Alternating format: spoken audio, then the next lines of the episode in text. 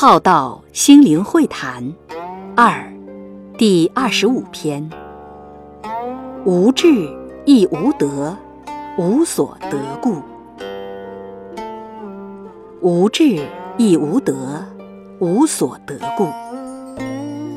若是本自具足，无需再去征求而有；若觉受到本是一体。是不会起贪得之心。你本有手时，不会起想要一只手，你只会以时以心来用手，以有为无为的去作用它。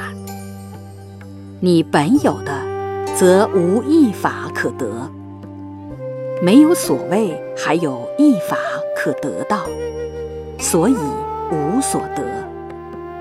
大智慧般若，本自具足，也无所得。